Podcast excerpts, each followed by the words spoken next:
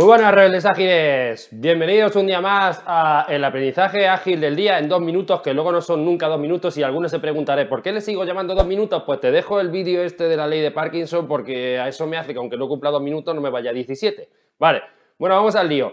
Hoy vamos a hablar de aquello de por qué y esto, el problema de las reglas, de sitios que tienen reglas, normas, metodologías, incluso un equipo que se dedica a normalizar y metodologizar todo lo que hay por el mundo, ¿vale? ¿Cuál es el problema, ¿vale? Porque en el mundo ágil se ha visto siempre eso como un problema, como desperdicio, como hacer lentas las organizaciones y similar.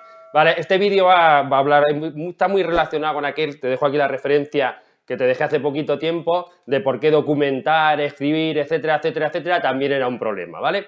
Te decía que desde el mundo ágil siempre se ha puesto en crítica esto, pero no solo desde el mundo ágil, tenéis un montón de referencias por ahí, un montón de libros que también lo hablan, que no son de agilidad, son más de esto que se llama management, ¿no? El famoso, el good to great este, lo comenta también, en Management 3.0, que es más cercano a la agilidad, un tío que se llama eh, Stacey, si no lo he dicho mal, si no te lo escribo aquí bien, ¿vale? En un libro que se llamaba Complexity and Management, decía que la mejor manera, o algo, decía algo así como que la mejor manera de colapsar una organización es hacer que todo el mundo siguiese las reglas, ¿vale? O sea, que es un tema que se ha hablado mucho.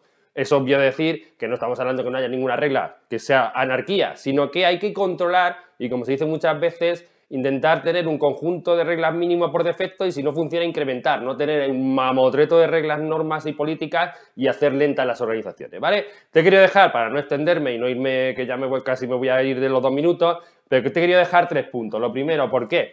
¿Por qué no nos gusta? ¿O por qué vemos que hace? ¿Por qué, por qué vemos? No, ¿por qué lo veo? Porque siempre te digo que todo lo que te cuento en los vídeos lo he experimentado, lo he visto yo y nunca te cuento nada que no me haya encontrado yo antes. ¿Y qué es lo que me encuentro yo? Y cualquiera lo habréis visto, sobre todo en sitios muy grandes, muy viejunos y muy oscuros. Os encontraréis que si siguen todas las normas, que si se siguen todas las normas, pues nadie, nadie innova, nadie improvisa, solo se sigue lo que pone ahí. Y en situaciones, sobre todo en lo que hacemos nosotros, que son de tanta complejidad e incertidumbre, las problemáticas que nos enfrentamos son tantas que necesitamos que la gente piense e innove. Y muy de esa línea, ¿vale? Eh, lo que nos vamos a encontrar muchas veces es que se elude la responsabilidad de pensar, dado que vemos que ya alguien ha pensado por nosotros, lo cual además suele ser muy desmotivador. Eso es otro de los puntos típicos que nos vamos a encontrar, ¿vale?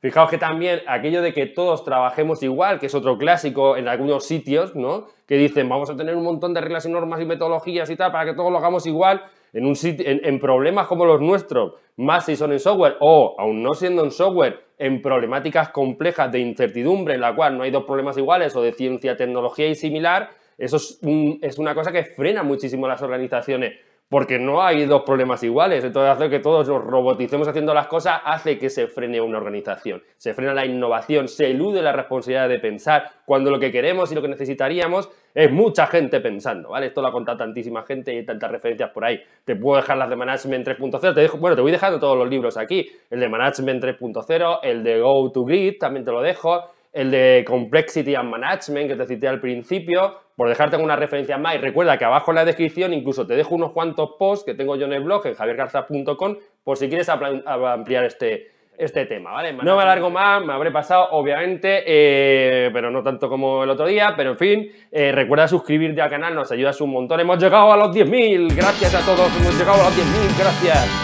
Eh, suscríbete al canal para que sigamos aumentando y léete las referencias en la descripción, poco más, que la guía te acompañe y nos vemos otro día.